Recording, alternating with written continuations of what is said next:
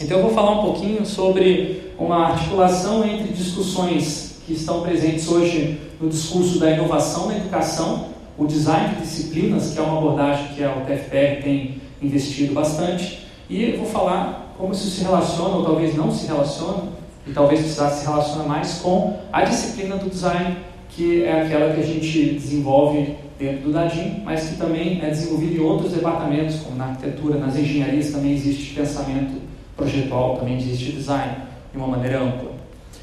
Bom, é, a aprendizagem ativa é o contexto é, que eu estou querendo discutir. É, a, o design de disciplinas é uma das abordagens que estimula o estudante a estar no centro, no protagonismo do seu processo de aprendizagem.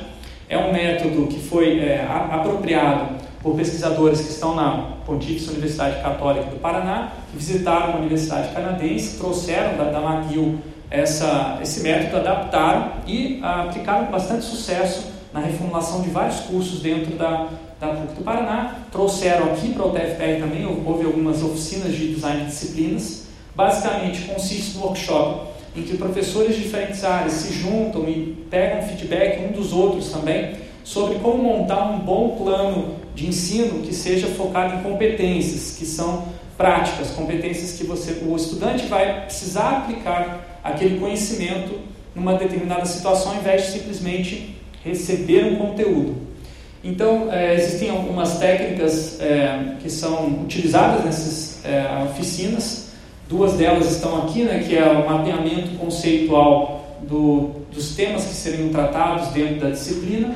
E do lado direito você tem o, o, a, o texto da ementa, que é um texto de uma ementa focada em competências, ele tem uma série de características, é, uma estrutura que é comum, que é ensinado através dessas oficinas, e é uma oficina porque você recebe feedback de professores de outras áreas também, se eles compreendem, se não compreendem, se o aluno vai compreender, se coloca no lugar do estudante.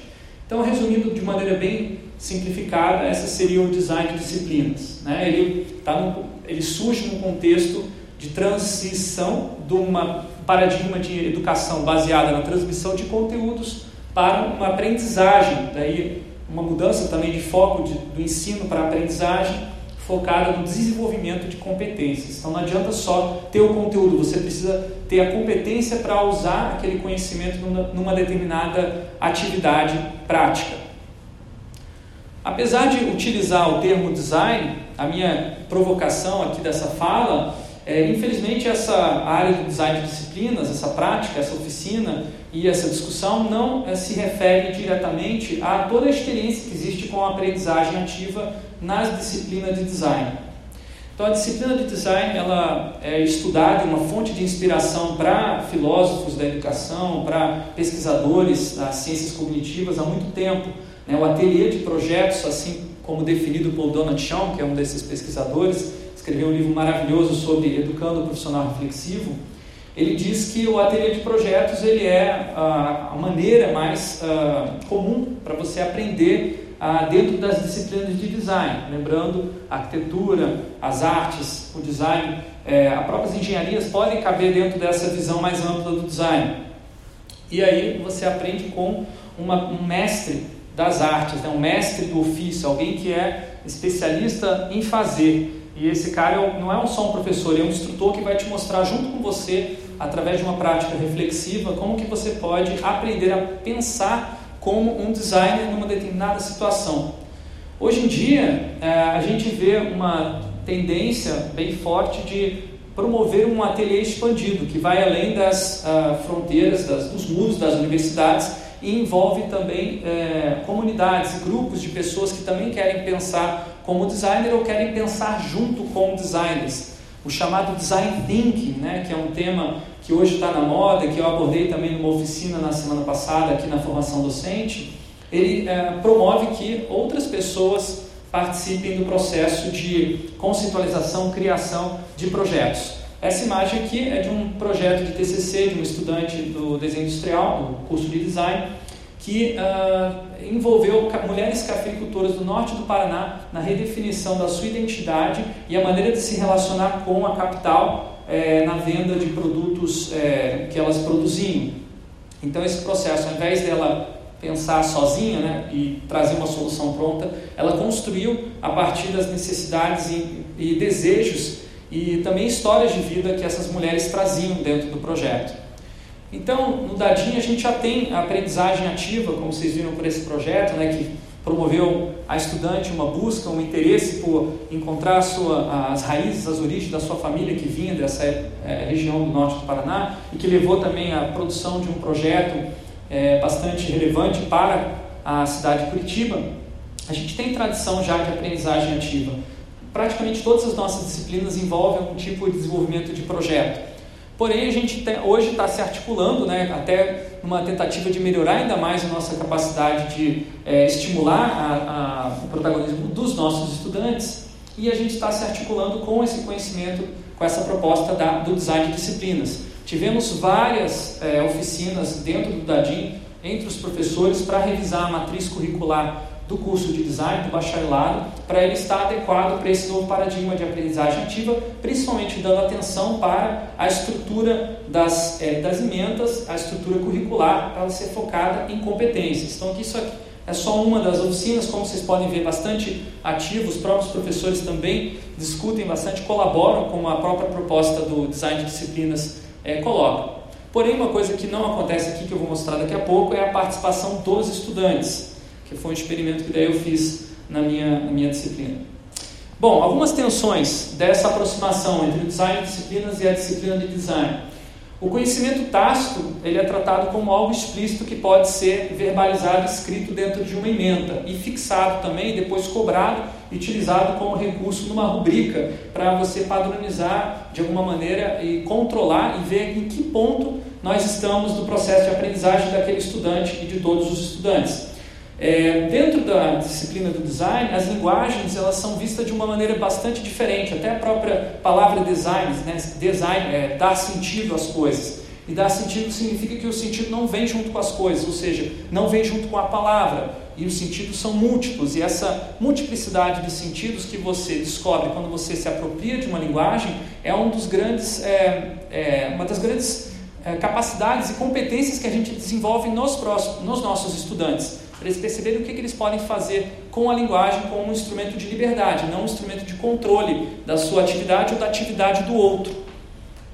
E quando você aplica essa redução da, do uso da linguagem dentro do contexto de uma, de uma disciplina acadêmica, você está também reduzindo a capacidade do estudante de ter sua própria autonomia, de desenvolver novas competências que não estavam previstas pelo professor e que também não estavam previstas talvez por ninguém, porque aquele, aquela situação que o estudante enfrentou, por exemplo, essa estudante que foi lá fazer uma pesquisa, um projeto no norte do Paraná, talvez tenha exigido, de fato exigiu, competências que não existiam nem mesmo na prática. Então, elas representavam uma inovação que a estudante trouxe no seu projeto, que documentou, que foi motivo também é, de valorização dentro do projeto de pesquisa dela. E também a tensão principal, na verdade, é, dessa discussão da disciplina do design, design de disciplinas, é que muitas vezes dentro do design a gente reconhece que a indisciplina, ou seja, questionar a disciplina, é, é um recurso muito interessante para você uh, buscar inovação, buscar a mudança, buscar a ruptura, buscar a, a transformação de padrões que já estão é, bastante caducos na nossa sociedade. Então, é, se você procurar dentro das é, das nossas, nossos, é, nossas práticas, das nossas é, discussões dentro do desenho industrial, a gente vai ter muitas coisas que tem a ver com como saber a hora certa de quebrar regras, que é o tal da indisciplina. Existe até uma conferência que está acontecendo é, nos próximos dias na Alemanha, exatamente sobre é, o design disciplinado. Existem várias outras além dessa, não é um, uma questão de momento, né? Enfim, agora eu vou fazer uma, mostrar um pouquinho um relato de um caso específico de uma disciplina em que a gente trabalhou também a indisciplina do design como uma, uma discussão. Essa disciplina é uma optativa do bacharelado em design que foi ministrada junto com o professor, eu e o professor André Luca, em 2019. O professor André Luca tem a sua opinião sobre a disciplina, eu tenho a minha, né? eu vou trazer aqui a minha perspectiva. E a gente teve estudantes de diversos períodos, principalmente no penúltimo. A gente fez o plano de ensino de acordo com o design de disciplinas. A emenda foi escrita usando aquela fórmula mágica de você enfatizar no final, né, principalmente, quais são as competências que você precisa desenvolver, e aí tem aquele pensamento também das competências de funções superiores, inferiores, enfim. A gente usou aquela, aquela formulazinha, mas mais como um, ponto de partida, porque o interesse nosso principal não era tanto que a disciplina é, atingisse o objetivo que nós queríamos, a gente queria que os estudantes se apropriassem da disciplina para entender a inovação social, que é o tema dessa disciplina, como um processo emergente que depende da participação das pessoas que estão envolvidas no projeto. Então a gente começa a disciplina se apresentando e construindo é, a sua perspectiva a partir de um corpo. Então essa é, primeira atividade da disciplina a gente pediu para que cada um colasse três post-its em diferentes partes do corpo. O primeiro post-it é quem é você? O segundo, qual a sua dor? E o terceiro, o que você quer deste curso? Eu não vou ler para vocês, tem algumas coisas engraçadas aí. Esses são os, os post-its que eu colei no meu corpo. Vocês podem imaginar onde que eu colei o segundo post-it, né?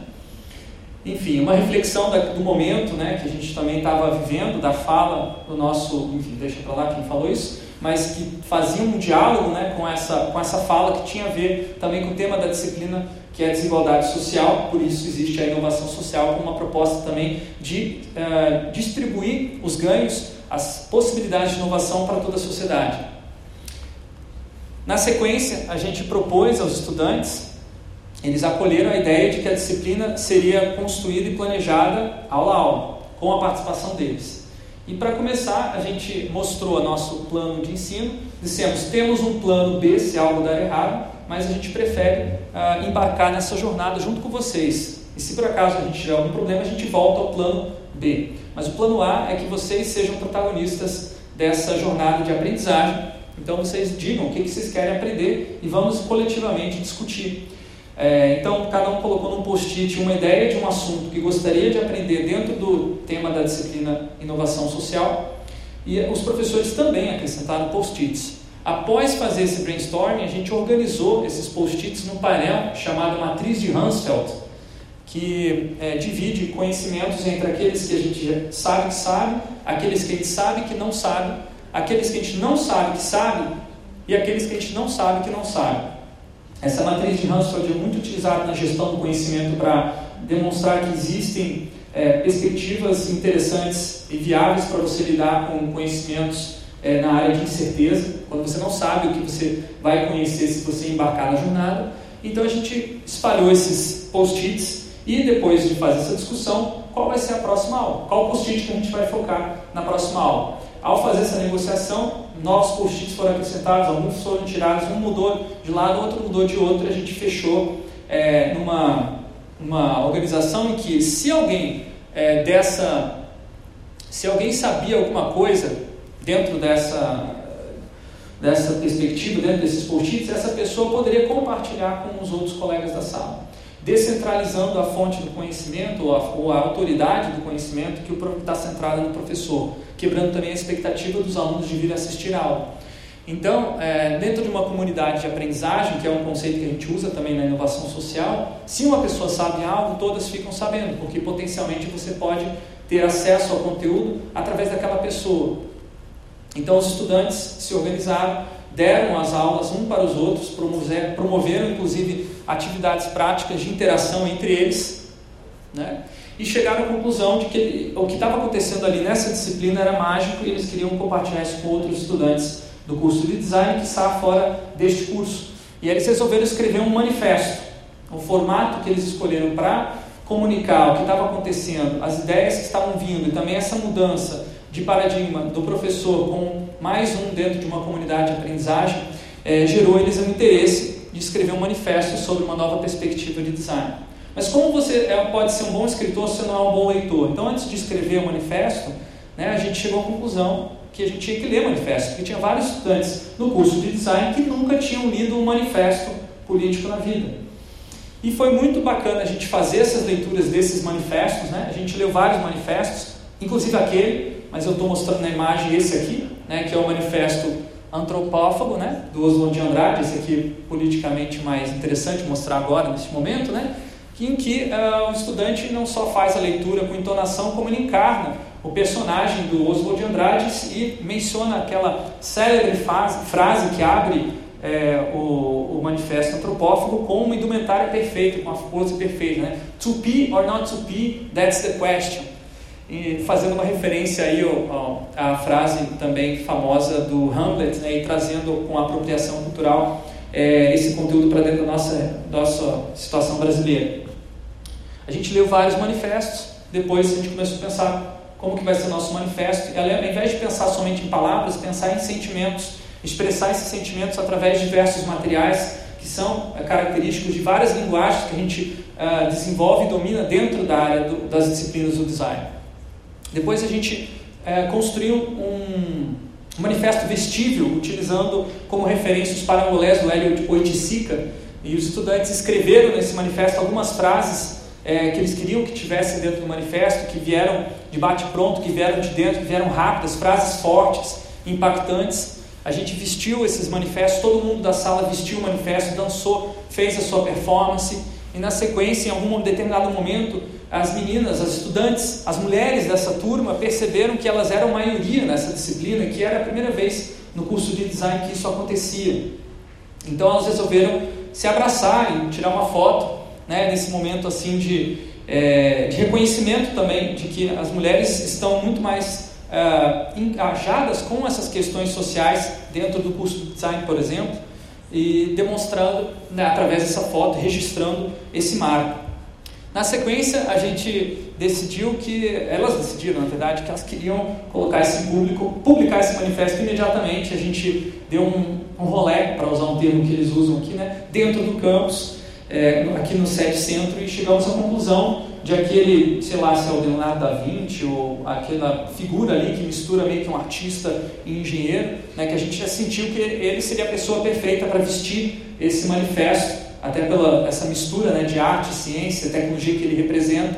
Vestimos, tiramos uma foto com ele né, e deixamos o manifesto vestível é, e ficamos na dúvida quanto tempo vai durar essa obra de arte aqui no nosso campus, nessa é, intervenção que a gente fez, que é uma intervenção não destrutiva, uma intervenção que acrescenta novos sentidos, que traz questões para discussão, que infelizmente no dia seguinte foi retirada sem ninguém saber quem retirou. Né? Enfim, isso também fala um pouquinho do contexto onde a gente está é, propondo essas, uh, essas discussões. E também o fato de eu ser novato na universidade. Né? Enfim. É, depois disso, os estudantes decidiram que eles queriam escrever um manifesto digital para ampliar a publicação dessas discussões. É, a gente utilizou ferramentas digitais para escrita colaborativa, todo mundo ao mesmo tempo escrevendo, sem uma ordem, sem uma divisão do trabalho e tendo que lidar com as diferentes visões, também parando para discutir cada ponto onde havia discordância e mantendo o dissenso como sendo uma coisa saudável dentro de uma democracia, sem necessitar obrigar todos a, a, a concordar com tudo que está ali. Pensamos em públicos que esse manifesto seria direcionado, pensamos com as mãos, é, construímos modelos para esses públicos, trabalhando com tecnologias digitais e analógicas, o tempo todo fazendo essa transição, porque dentro da tecnologia digital não tem mais colaboração do que nas analógicas, o que depende mesmo é como as pessoas se apropriam das tecnologias, daí trazendo um viés de CTS que eu também gosto bastante, né? que a Silmara já falou. E aí o manifesto de censo, né, a própria maneira como a gente escreveu o manifesto se tornou o título, né?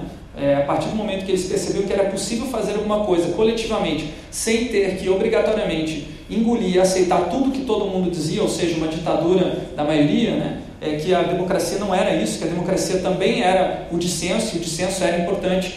Os estudantes resolveram refletir no próprio manifesto como isso é, poderia ser um novo paradigma para o design, para a prática de desenvolvimento de projetos. E aí está o resultado. Em termos de visuais, tem várias questões tensas aqui que geram discussões até no próprio uh, curso de design, em especial questões gráficas, né? Mas isso é intencional, faz parte das discussões e o interesse é gerar dissenso também. Por fim, é, eles é, ficaram com a sensação de que a disciplina estava acabando e eles queriam continuar participando dessa experiência. Como é que eles poderiam manter essa experiência depois da disciplina acabar? E como é que eles poderiam, por outro lado, realizar o que o manifesto se propunha? Então, os estudantes começaram a pensar na UTFPR como contexto para uma intervenção de inovação social, mapearam o ecossistema de todos os, é, todas as entidades que estão próximas da UTFPR, as comunidades, as pessoas, as ideias, os projetos que já acontecem nesse viés. E na sequência a gente imaginou ações possíveis, é, utilizando, como eu falei, pensar com as mãos, usando o brainstorming. E uh, chegamos à conclusão de que a gente precisava construir um projeto de extensão para uh, estar associado a essa disciplina, transformando essa disciplina numa disciplina extensionista com um projeto que os estudantes seriam protagonistas. Eles deram o nome desse projeto de coisa, é, fazendo uma, um questionamento, uma brincadeira e também uma adaptação da nosso paradigma aqui dessa universidade, de toda instituição, todo órgão tem que ter uma sigla de cinco letras, né? E aí colocaram a sigla de cinco letras mais indefinida possível, né, a coisa, justamente para uh, fazer uma, uma, uma, uma afirmação sobre uh, essa, essa imposição sobre essas regras e ao mesmo tempo é, seguir as regras, aproveitando toda a riqueza que a ambiguidade da linguagem nos permite e é, realizando essa liberdade comunicativa que a, o design é, enfatiza bastante. Então, coisa significa, por enquanto, colaboratório de inovação social e autonomia. E aí, nas últimas semanas, que faltavam ainda para terminar a disciplina, eles fizeram uma espécie de pesquisa preliminar das áreas de atuação desse, uh, desse colaboratório se dividiram em grupo através de Open Space Technology uh, e fizeram várias intervenções aqui no campus. Uma delas eu estou trazendo aqui, é um, são uns cartazes espalhados pelo campus que perguntavam o que, que te incomoda nessa universidade. Né? Deixa a sua opinião aqui ou nos outros papéis como esse que estão espalhados na universidade. A primeira coisa que os estudantes pensaram, alguém vai arrancar, que nem arrancaram é, aquele manifesto vestível que a gente colocou no, no Da Vinci.